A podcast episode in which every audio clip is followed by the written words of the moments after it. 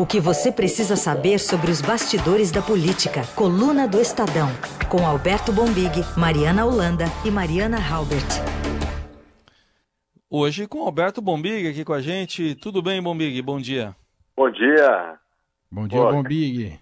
Carol tá prestigiada, hein? Ela é simplesmente substituída pelo chefe, cara. Não é fácil, não. Não é pra qualquer um, não. não é pra qualquer um. E ela tá ali é, viajando pelo amplo espaço ali Eu... do apartamento dela, viu? Não quero causar intrigas, não, Raíssa, mas nas suas folgas você não foi. Eu me lembro de você ter sido substituído pelo Manuel, hein? Sei. Percebo que você não quer mesmo causar nenhum tipo de intriga.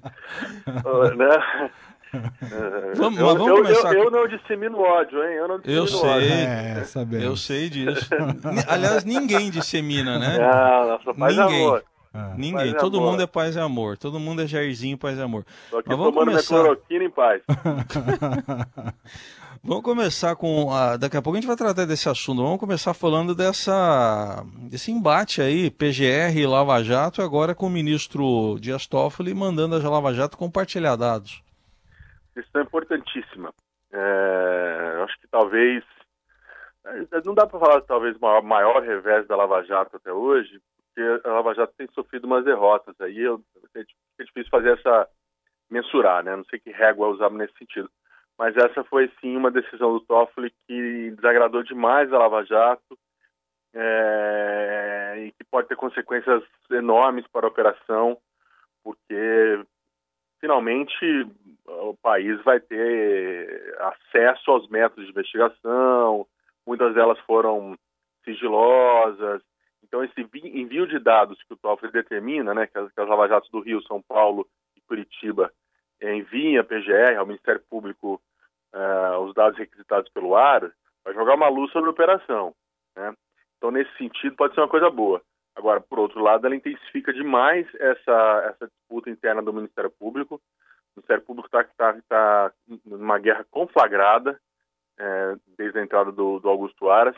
A Lava Jato entende que esse tipo de decisão é para cercear o poder de investigação dela, para diminuir os poderes dela e, portanto, diminuir o combate à corrupção no país.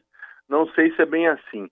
Agora, é, que de fato é, politicamente é uma derrota para o pessoal do Deltan Dallagnol, é, é, um, é uma derrota, né? Numa decisão monocrática do Toffoli, que provavelmente deve ir a plenário quando terminar o recesso. E aí vamos ter de novo aquele velho.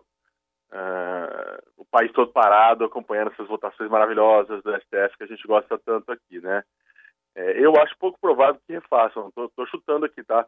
acho pouco provável que o plenário mude a decisão do Toffoli, né? O STF tem, tem demonstrado ao longo do, do tempo, tem, tem, acha que a Lava Jato precisa assim de alguns, de alguns limites, né? De alguns limites. Vamos ver é, é, se de agora em diante, com essa decisão, a coisa serena ou, ou, ou essa, essa, essa briga no Ministério Público se intensifica. Ouso, ouso dizer que ela vai se intensificar. E a gestão do Aras está caminhando para ser uma gestão de muito conflito dentro do Ministério Público. Bom, Big, e claro que a gente já apontou por diversas vezes ao longo do, de toda a Operação Lava Jato que ela cometeu excessos, alguns equívocos, mas por outro lado é importante a gente sempre reforçar e frisar que há um interesse de muita gente sobre esse material da Lava Jato, de forças políticas das, dos, de todo o espectro ideológico brasileiro, da política brasileira, né, Bombig? Então, é, esse é um ponto. É inegável é, o serviço prestado pela Lava Jato ao país. A gente não, não somos nós né, que precisamos ficar repetindo isso. Né? É, a Lava Jato colocou o combate à corrupção no Brasil num outro patamar, o apoio público dela foi muito grande. Agora, é, é, qual o alcance dessas investigações? Né? É, há um temor de muita gente e aí estou falando do meio jurídico, não estou colocando a classe política, porque você observou muito bem. A classe política é meio suspeita nesse caso, né? Sabemos que ela foi um grande alvo é, da Lava Jato, mudou um estado de coisas no Brasil de quem se sentia, se julgava praticamente acima da lei. Mas há muita gente boa, advogados, ex-juízes do, do, do, STF e gente da ativa também, que acha que precisa saber é, é, é quais, em quais circunstâncias se dão essas investigações, né? quais os métodos dessas investigações, né? Não, há, não pode haver uma força, um aparelho de Estado também que saia investigando qualquer um é, com, com, com, métodos próprios, né? Quer dizer, uma, eu acho que a transparência não, não, dá, não vai fazer mal. Tudo bem, não é uma, uma, uma questão qualquer que você vai abrir todos os dados. Não, tem investigações que têm que ser sigilosas, elas, elas têm que ser preservadas e tudo mais, até para garantir a eficácia dessas investigações ao final. Mas é, há sim muitas dúvidas, né? Tem, tem muita dúvida. Essa, essa questão do, da investigação contra o Alcolumbre e o Rodrigo Maia, ela está mal parada, ela está mal explicada. Ela precisa de jogar uma luz nela. Eu acho, eu acho até que pode ser bom para a operação, pode ser bom. É, talvez aquele famoso freio de arrumação, né? Para que a Lava Jato, se tiver excesso, se tiver incorrido em, em, em erros, eles sejam corrigidos e que ela seja incorporada à, à, à cultura do país, né? Pode, o, o, medo, né, para assim, ser mais sintético, para resumir, é que essa disputa no, Ministério Público termine com um enfraquecimento ou até com uma exposição pública, eu não sei ao certo termo, mas assim, que termine como é, é, transformando a Lava Jato de, de heroína numa grande vilã. Isso, isso é perigoso, isso não pode acontecer. Se, se for apenas uma guerra de grupos, dentro do Ministério Público de narrativa, para acabar com a operação e mais ainda é, acabar e ainda é, jogar por terra as conquistas, aí é perigoso. Agora, se for apenas se o Ara tiver se o Ara estiver bem intencionado, quiser apenas é, delimitar as investigações, impor alguns limites, esclarecer algumas eventuais confusões, aí pode ser saudável. É muito cedo ainda para a gente saber aonde esse processo vai dar. Bom, a gente vai acompanhar, certamente vai voltar a ser assunto nosso aqui. A Lava Jato Paraná, óbvio, vai cumprir, já de, até divulgou nota dizendo que vai cumprir a decisão, mas tem um trecho da nota aqui que diz que é, que partiu de um pressuposto falso, né, de que eles estariam investigando a pessoas com foro privilegiado. Deu uma cutucadinha aí no, na nota também, né, a Lava Jato. É, e o Rio, acho que é do Rio já disse que vai recorrer, né? Isso, é, isso. É. São Paulo vai entregar os documentos também, já anunciou que vai entregar. É, Tá, tá esquisita essa história, tá, né? Tá. Num, é difícil de, de, de. Tá um famoso clima de bang-bang, né? Tá todo mundo sentado no balcão, mas todo mundo com o dedo ali perto do, da arma, pronto para atirar primeiro, né? Isso. Um desconfiando do outro, né? É, não, não consigo ver. Eu espero que eu esteja enganado, mas não consigo mais ver um clima é, favorável no Ministério Público em que o Aras confia nas forças-tarefas, as forças-tarefas confiam na gestão do Aras e o Ministério Público trabalha com a harmonia necessária que ele deveria ter. Uhum. Né? É, e, e uma, uma disputa aberta e deflagrada num órgão dessa magnitude com essa importância, com essa importância, ela pode ser muito perigosa, porque eles têm que trabalhar em prol do país, né? Começar com o poder todo que eles têm de investigação, a, a, a trabalhar para diminuir, para atingir um determinado grupo, atingir é, uma determinada ala, a coisa pode fugir do controle. Esse é um grande problema. E com o STF, e eu acho que o STF tem, tem muita gente no STF que está esperando há muito tempo essa oportunidade de dar um, dar um tranco na Lava Jato, né? Eu também tenho que tomar cuidado com isso, né? Que o STF não use esse, esse atual momento de fragilidade da operação simplesmente para, de alguma forma, acabar com o poder dela totalmente. Né? Porque aí não, acho que não interessa ao país. Uhum. Bom, vamos tirar o F e colocar um J agora, o Superior Tribunal de Justiça. eu estava aqui com uma reportagem aqui do que eu fui puxar aqui do Rafael Moraes Moura, Moura, de duas semanas atrás, dia 26 de junho. A manchete é: Presidente do STJ atendeu os interesses do governo Bolsonaro em 87,5% das decisões individuais. Acho que aumentou um pouquinho essa, esse número, né, Bombig, ontem? É, porque é ontem tipo... um, um, número que vale, eu acho que vale, vale mais, né, esse número de ontem, né? É igual o clube de futebol jogando em casa. Nesse caso é, né? O STJ, o governo está jogando em casa. Totalmente. Ali é, é, o Santos na Vila Belmiro, Corinthians na Arena. É, vitória garantida, né? Essa de ontem, ela, ela veio com um bônus, né? Que além do, do Queiroz, é, tem a questão da mulher do Queiroz, né? E nem chegou a ser, nem chegou a ser presa, tá foragida, já conseguiu aí um, um habeas corpus, na verdade, né? Entendo quase como um habeas corpus que o, que o Otávio Noronha concedeu a ela para que ela não vá à prisão, né? Que fique em domiciliar, né? A tornozeleira fica, fica em domiciliar cuidando do marido, né? ajudando o marido que precisa da ajuda dela. Uma decisão bem é, amistosa, né? Para não dizer, no mínimo, muito amistosa, né? O que aumenta muito as, as especulações de que o Otávio Noronha está tá de olho numa vaga do STF, né? O Bolsonaro agora em agosto tem uma indicação para fazer, agosto ou setembro, me fugiu, mas acho que para nesse segundo semestre, uma indicação para o STF será a primeira do presidente Bolsonaro com a aposentadoria do decano Celso de Mello. Eu acho que o Noronha, com essa decisão de ontem, se, se cacifou para essa vaga, né? Seria, seria do meu modo de ver o escândalo, mas não me surpreenderia se, se, o Bolsonaro indicasse o ministro Otávio de Noronha para o STF. O, o, ministro da Justiça, que também sonha com essa vaga, tem muita gente aí de olho nessa vaga, mas acho que, acho que entenderia, né? Acho que o Mendonça entenderia completamente as razões do Bolsonaro nesse caso para para dar vaga para o Noronha. É, isso vai dar uma esfriada muito forte naquela. Uh, se havia alguma possibilidade de, de o Queiroz caminhar para uma delação premiada, acho que agora ela, ela neste momento, esfria muito. Muito, muito, muito. Flávio, grande beneficiário neste momento, Flávio, senador Flávio Bolsonaro. É. Volta a respirar ali o Flávio Bolsonaro, né? E tem essa situação inédita da mulher do Queiroz foragida e com um habeas corpus. Então, né? deve estar tá é grande... deve tá em crise o que vai fazer, né? Não, essa é a grande beneficiária dessa decisão, né? O Queiroz, eu até conversei com juristas antes que dizia, ah, essa coisa das prisões tem que ser, jurista de esquerda, né? dizia assim, ó, tem que ser coerente com o que eu dizia lá atrás, né?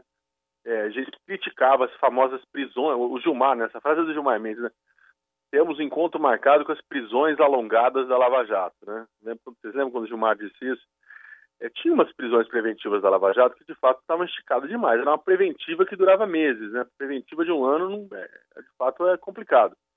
É, então, eu conversei ontem com um deles que disse: olha, essa preventiva do Queiroz estava ficando muito grande, não, não consegui ver muitos detalhes, é, muitas evidências ali que ele estava de fato embarreirando investigações. Agora, na questão da mulher, não conversei com ninguém que tenha entendido muito bem essa, essa decisão, né? Porque ela sequer chegou, ela estava foragida, né? E foge da justiça.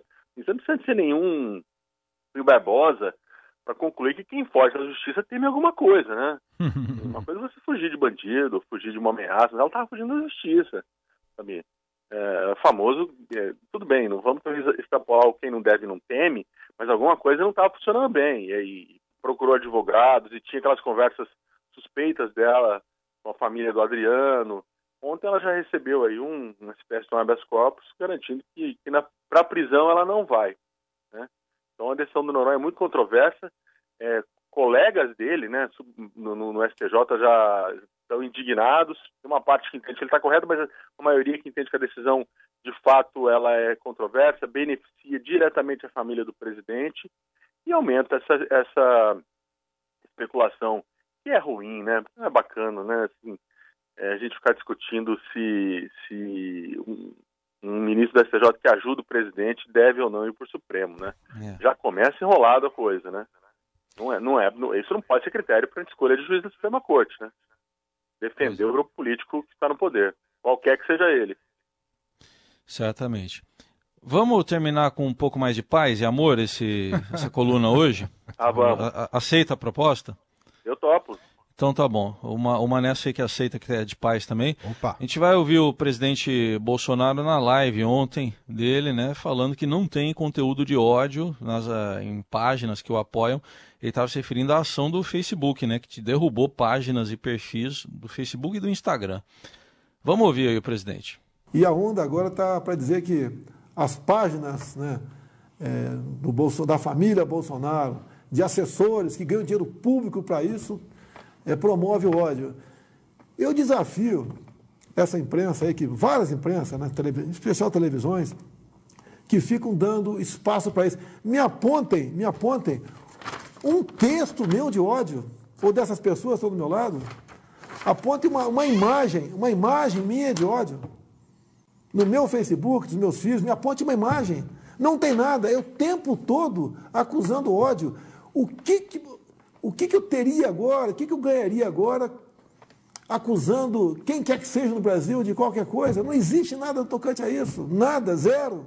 Zero. Por que essa perseguição? Então tá aí, Bombig.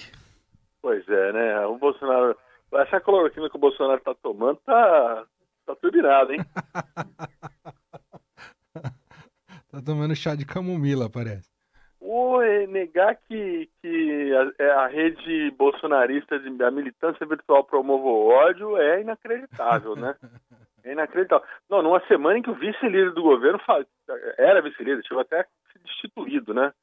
Falou ali do, do ministro Alexandre de Moraes, coisas que, olha, nem aquela pelada da rua, quando saía, saía aquela, aquele momento de aquele entreveiro, aquele empurra para lá, empurra para cá, eu via um xingar o outro, viu?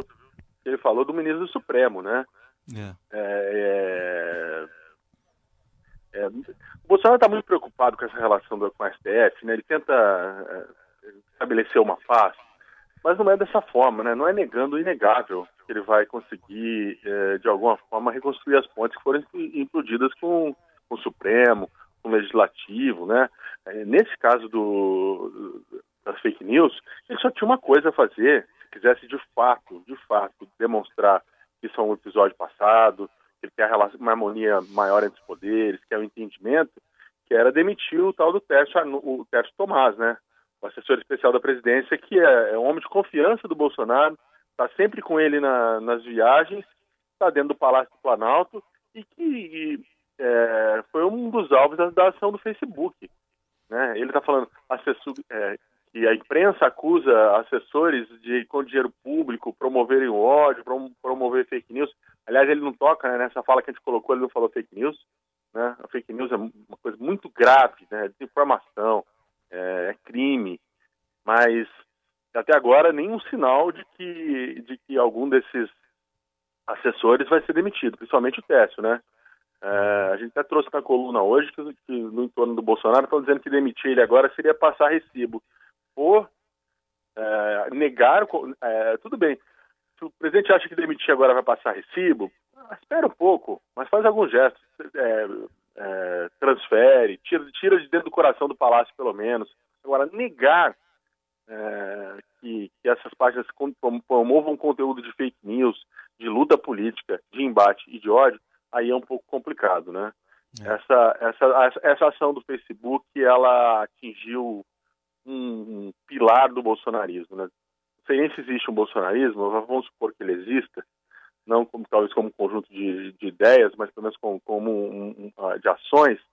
É, a, a, ação do Facebook atingiu um pilar do bolsonarismo, que é essa de, disseminação sim, de, de ataques a adversários, de informações falsas, é, o, o que só reforça as investigações é, em curso no Supremo Tribunal Federal, na Câmara dos Deputados, na, na CPI das fake news, e, e, e das, das, próprias plataformas, né? Das próprias uhum. plataformas.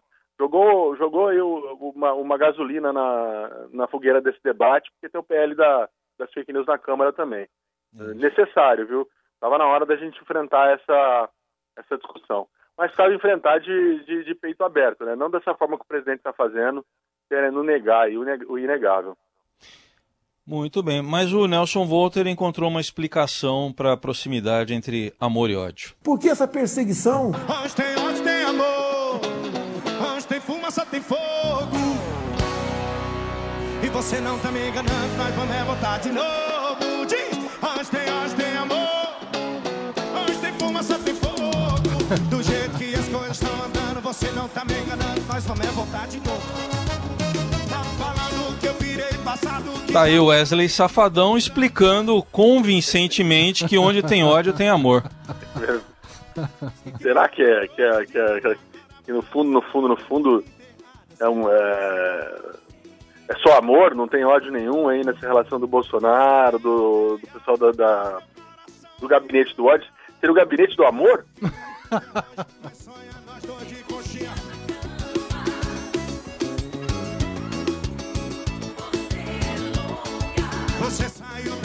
da minha vida,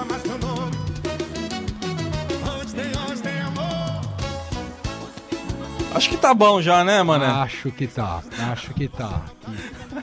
o núcleo duro, o gabinete do amor do Eldorado começa a ficar estremecido a partir de agora.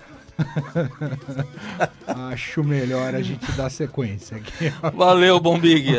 Abraço. Um abraço. Bom final de semana para todo mundo. Tchau, tchau.